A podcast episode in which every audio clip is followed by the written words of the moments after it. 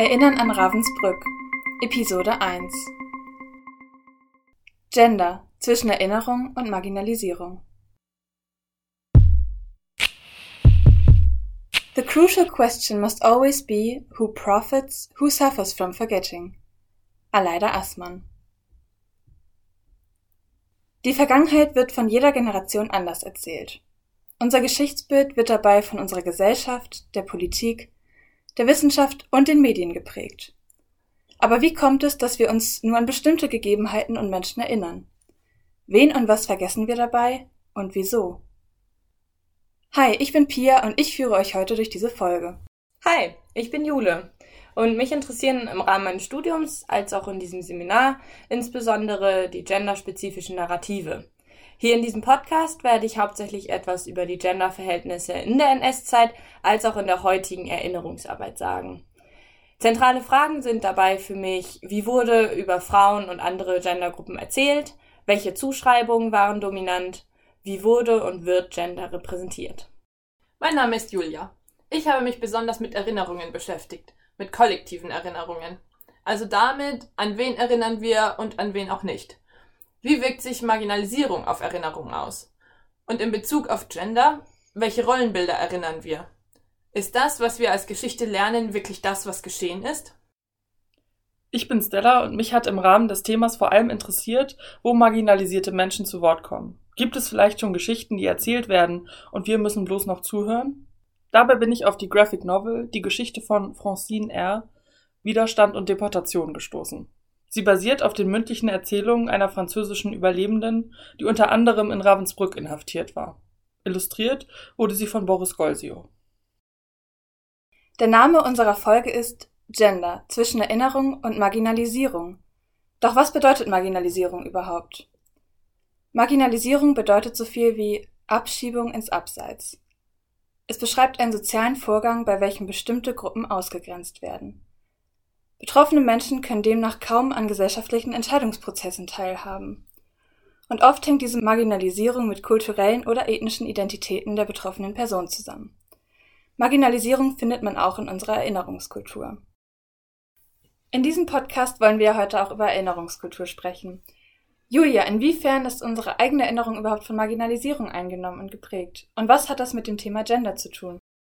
Die deutsche nationale Erinnerungskultur ist stark verbunden mit der Bildung des deutschen Nationalstaates. Dieser Nationalstaatengedanke entspringt im 19. Jahrhundert. Und die damals entstandene Erzählung und Erinnerung der Geschichte ist vor allem die Mainstream-Deutung der Vergangenheit. Das heißt, dass Minoritäten und marginalisierte Gruppen wenig Einfluss auf unsere Erinnerungskultur haben und wenig daran einschreiben konnten. In der Erinnerungskultur ist auch das bürgerliche Geschlechtermodell des 19. Jahrhunderts verankert.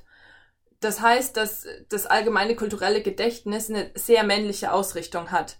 Das bedeutet, dass die agierenden Personen eigentlich immer Männer sind und die Frauen werden vor allem als passiv erinnert. Gleichzeitig sind die Männer auch die, die politisch aktiv und im öffentlichen Raum irgendwie wahrgenommen werden und die Frauen, mit denen wird oft eben das Private, das Häusliche verbunden in der Erinnerungskultur gibt's zwar Frauen und die tauchen auf, aber halt wirklich nur in den Bereichen, wo sie diesem Bild des Häuslichen entsprechen. Alles, was gleichzeitig weiblich und politisch ist, ist ziemlich aus unserer Erinnerung gestrichen. Es ist, als ob es nie da war. Und diese Darstellung ist ein überzeitlicher Wertekanon, der eben Rollenbilder reproduziert und die Geschichte ziemlich auf dieses binär, binären Rollenbilder auch irgendwie zuschneidet. Dabei könnten Geschichte und Erinnerung auch aus einer anderen Perspektive erzählt werden. Du hast gerade Geschichte und Erinnerung erwähnt, und bei diesen beiden Begriffen muss ich direkt an unsere Exkursion in die Mahn- und Gedenkstätte Ravensbrück denken. Passen Julias Schilderungen auch zu dem ehemaligen Frauen-KZ? Und inwiefern wurden Frauen anders betrachtet als Männer? Mm, da kann ich vielleicht vorher noch ein bisschen was zur Entstehung des Frauen-KZ sagen. Und zwar hat das NS-Regime eben mit Blick auf den Krieg 1938 entschieden, dass es notwendig sei, eine dauerhafte Haftstätte für Frauen zu errichten. Und dadurch ist dann eben Ravensbrück als größtes Frauenkonzentrationslager entstanden. Nach außen wurde eben kommuniziert, dass die Frauen in Ravensbrück in Anführungszeichen frauentypische Zwangsarbeit verrichteten, also Textil- und Lederarbeiten, so wie zum Beispiel die Herstellung der Uniformen oder der Schuhe für die Soldaten. Im Kontext dieser Zwangsarbeit gab es dann eben auch viele Geschlechtszus äh, geschlechtsspezifische Zuschreibungen wie technische Dummheit, Fingerfertigkeit oder Monotoniefreudigkeit. Diese Art der Zwangsarbeit nahm eben eine ziemlich zentrale Rolle in Ravensbrück ein. Allerdings muss man hier, finde ich, auch dazu sagen, dass die Frauen im Lager selber auch sehr schwere Bauarbeiten machen mussten. Das heißt, die haben ja auch diese Straße der Nationen errichtet, über die wir ja auch gelaufen sind und die wir auch gesehen haben und die ja heute noch zum Gelände führt. Und Frauen wurden auch zu sehr sinnlosen Arbeiten wie Steine von einem zu einem anderen Platz zu tragen eben gezwungen. Und unter dieser Last sind auch viele Menschen gestorben, also viele Frauen gestorben. Ähm, die Kommunikation nach außen hat sich also zur Realität im Lager sehr stark unterschieden.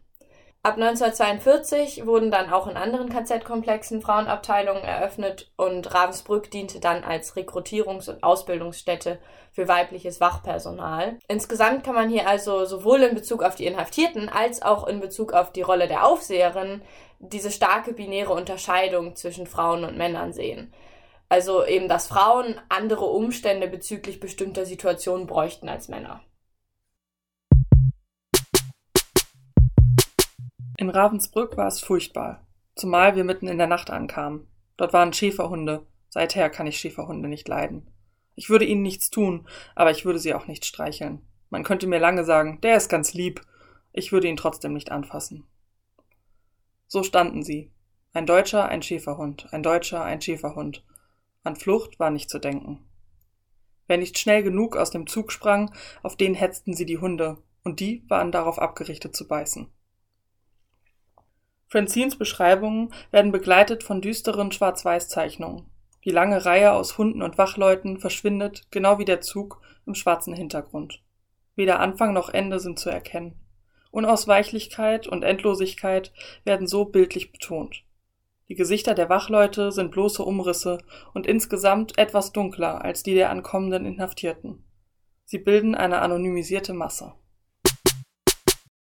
An dieser Schilderung von Francine R. sieht man halt eben, dass im Frauen-KZ Hunde zur Einschüchterung eingesetzt wurden. Das war eben der Fall, weil angenommen wurde, dass Hunde bei Frauen effektiver wären als Schusswaffen. Waren die Aufseherinnen im Frauen-KZ denn noch weniger brutal? Nein, definitiv nicht. Also es wurden Ohrfeigen, Schläge oder Drohungen verteilt, auch wenn die Aufseherinnen eben nicht unter Beobachtung standen zu diesem Zeitpunkt.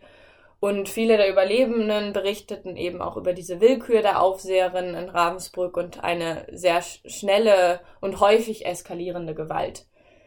Wo in diesem Kontext eben wieder unterschiedliche Genderzuschreibungen deutlich werden, ist, dass in den hohen Führungspositionen nur Männer saßen und die Aufseherinnen im Lager selber eben Frauen waren. Und die Oberaufseherin sollte den Schutzhaftlagerführer in Anführungsstrichen in allen weiblichen Angelegenheiten beraten.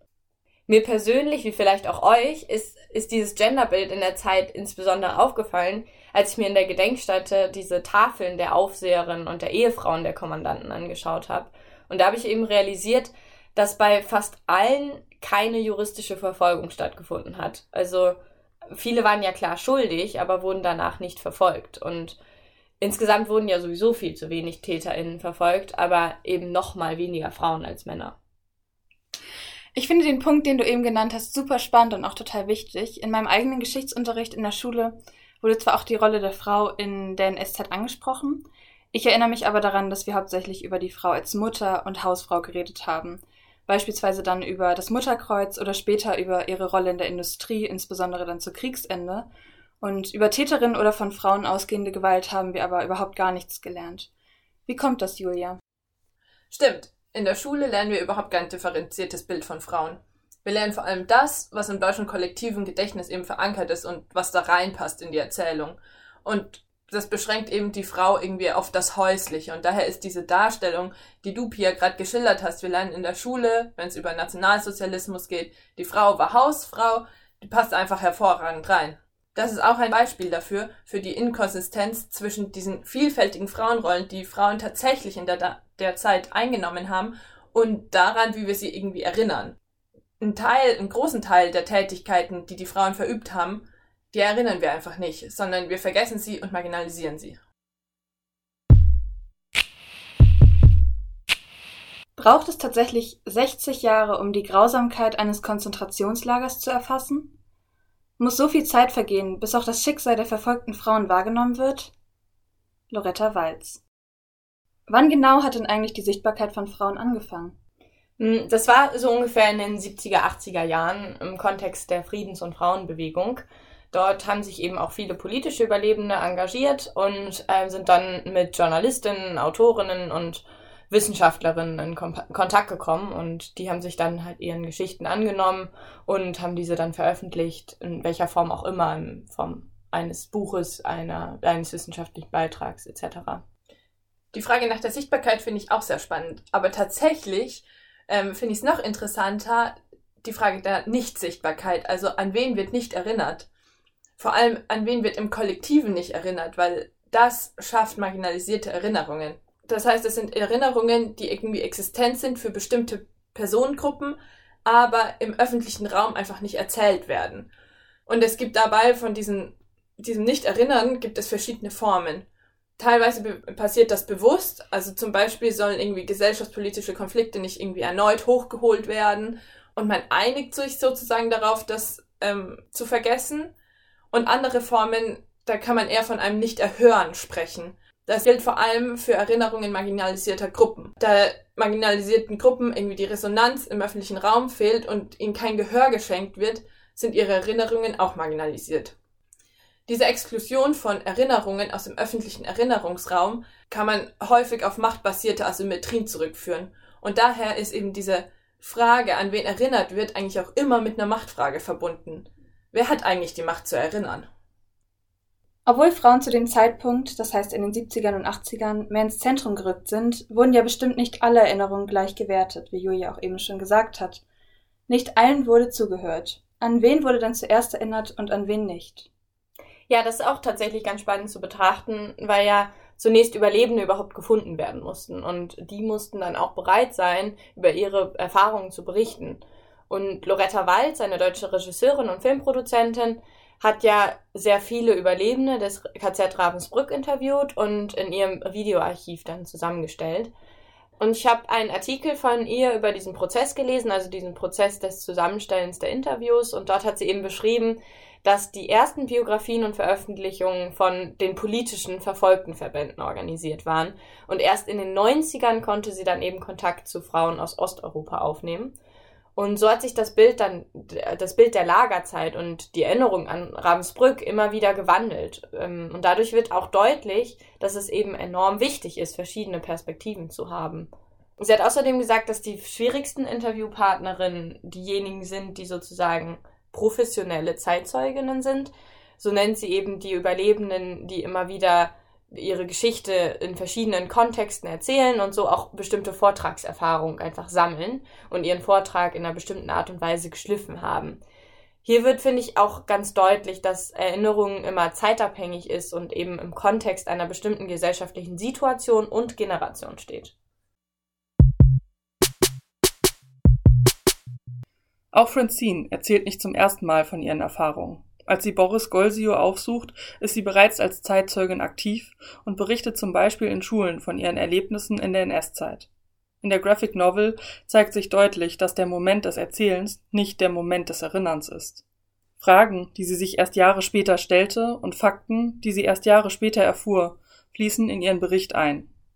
Bei der Ankunft im Lager zum Beispiel berichtet sie davon, wie die anderen Gefangenen den Neuankömmlingen zuriefen, sie sollten ihre Proviantpakete zertreten. Wir wussten damals noch nicht, dass die Deutschen vor Hunger fast umkamen.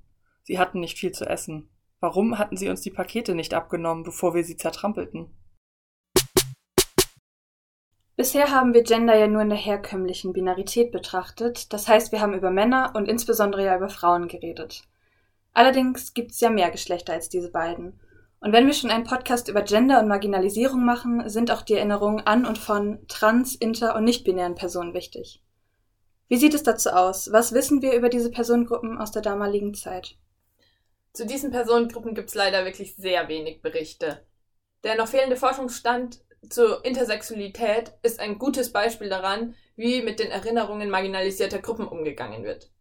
Es gibt zwar vereinzelte Berichte über nicht selbstgewählte medizinische Eingriffe an intersexuellen Personen. Allerdings wurden die bislang noch überhaupt nicht hinreichend aufgearbeitet. Intersexuelle haben und hatten wenig Resonanz im öffentlichen Raum und ohne diese Resonanz wird halt auch ihren Erinnerungen an den Nationalsozialismus kein Platz eingeräumt. Die Erinnerungen dieser marginalisierten Gruppe werden auch marginalisiert. Ja, was ich an dieser Stelle vielleicht noch kurz einwerfen kann, ist, dass in Ravensbrück auch sehr viele medizinische Experimente durchgeführt wurden. Und unter diesen waren halt eben auch Experimente zu Zwangssterilisation und künstlicher Befruchtung. Und davon waren sicherlich auch einige intersexuelle Personen betroffen. Wir haben schon sehr viel darüber gehört, dass ja vor allem marginalisierte Gruppen keinen Raum in der Erinnerungskultur haben. Gibt es denn überhaupt Wege, dem entgegenzusteuern? Vor allem Kunst, Kultur und Wissenschaft können Erinnerungen marginalisierter Gruppen irgendwie in das kollektive Gedächtnis einspeisen. Allerdings gibt es einige Schwierigkeiten dabei, die zu beachten sind.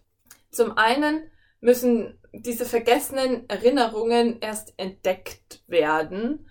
Ähm, das heißt, dass irgendwie privilegierte Personen, die eine Stimme irgendwie im öffentlichen Diskurs haben, von diesen Erinnerungen erfahren müssen. Ansonsten haben diese marginalisierten Erinnerungen eigentlich keine Chance, irgendwie in unsere Erinnerungskultur zu gelangen. Allerdings schließt hier halt auch das Problem der Repräsentation an. Marginalisierte Gruppen sind ungehört oder genau aus diesem Grund verleitet es eben, dass nicht marginalisierte Menschen für sie sprechen. Und diese privilegierten AkteurInnen können halt einfach nicht die Stimme von den Marginalisierten wiedergeben, weil sie die einfach nicht haben. Sie geben irgendwie immer auch ihre eigene Narrative wieder. Sie sprechen immer aus ihrer eigenen Perspektive. Für die verschiedenen Ebenen der Perspektiven und kollektiven Erinnerungen ist die Graphic Novel über Francine ein gutes Beispiel. In diesem Fall sind diese Ebenen jedoch recht klar getrennt. Denn die Worte sind Francines Worte. Es sind ihre Formulierungen, ihre Perspektive. Die einzige Ausnahme bilden optisch klar getrennte schwarze Kästen, die historisches Wissen ergänzend und einordnend hinzufügen. Francine stirbt 2003, sechs Jahre nach ihrem Treffen mit Boris Golsio. Erst danach beginnt er mit den Illustrationen. Die Bilder sind dementsprechend ohne Francines direkten Einfluss entstanden und sind somit Zeugnis einer anderen Perspektive. Sie illustrieren, unterstreichen, füllen die Lücken und bilden so eine weitere Ebene. Nun stellt sich natürlich die Frage, warum Francines Worte nicht das geblieben sind, was sie waren. Ein Bericht, der in seiner Originalform weitergegeben wird. Was ändert sich durch die Weiterentwicklung zur Graphic Novel? Und warum kann das sinnvoll sein? Vielen Dank fürs Zuhören. Wir hoffen, dass unser Podcast euch einen Einstieg in das Thema geben konnte. Falls euch das Thema weiter interessiert, hört euch gerne auch die nächste Folge an. Darin geht es um andere Formen der Marginalisierung.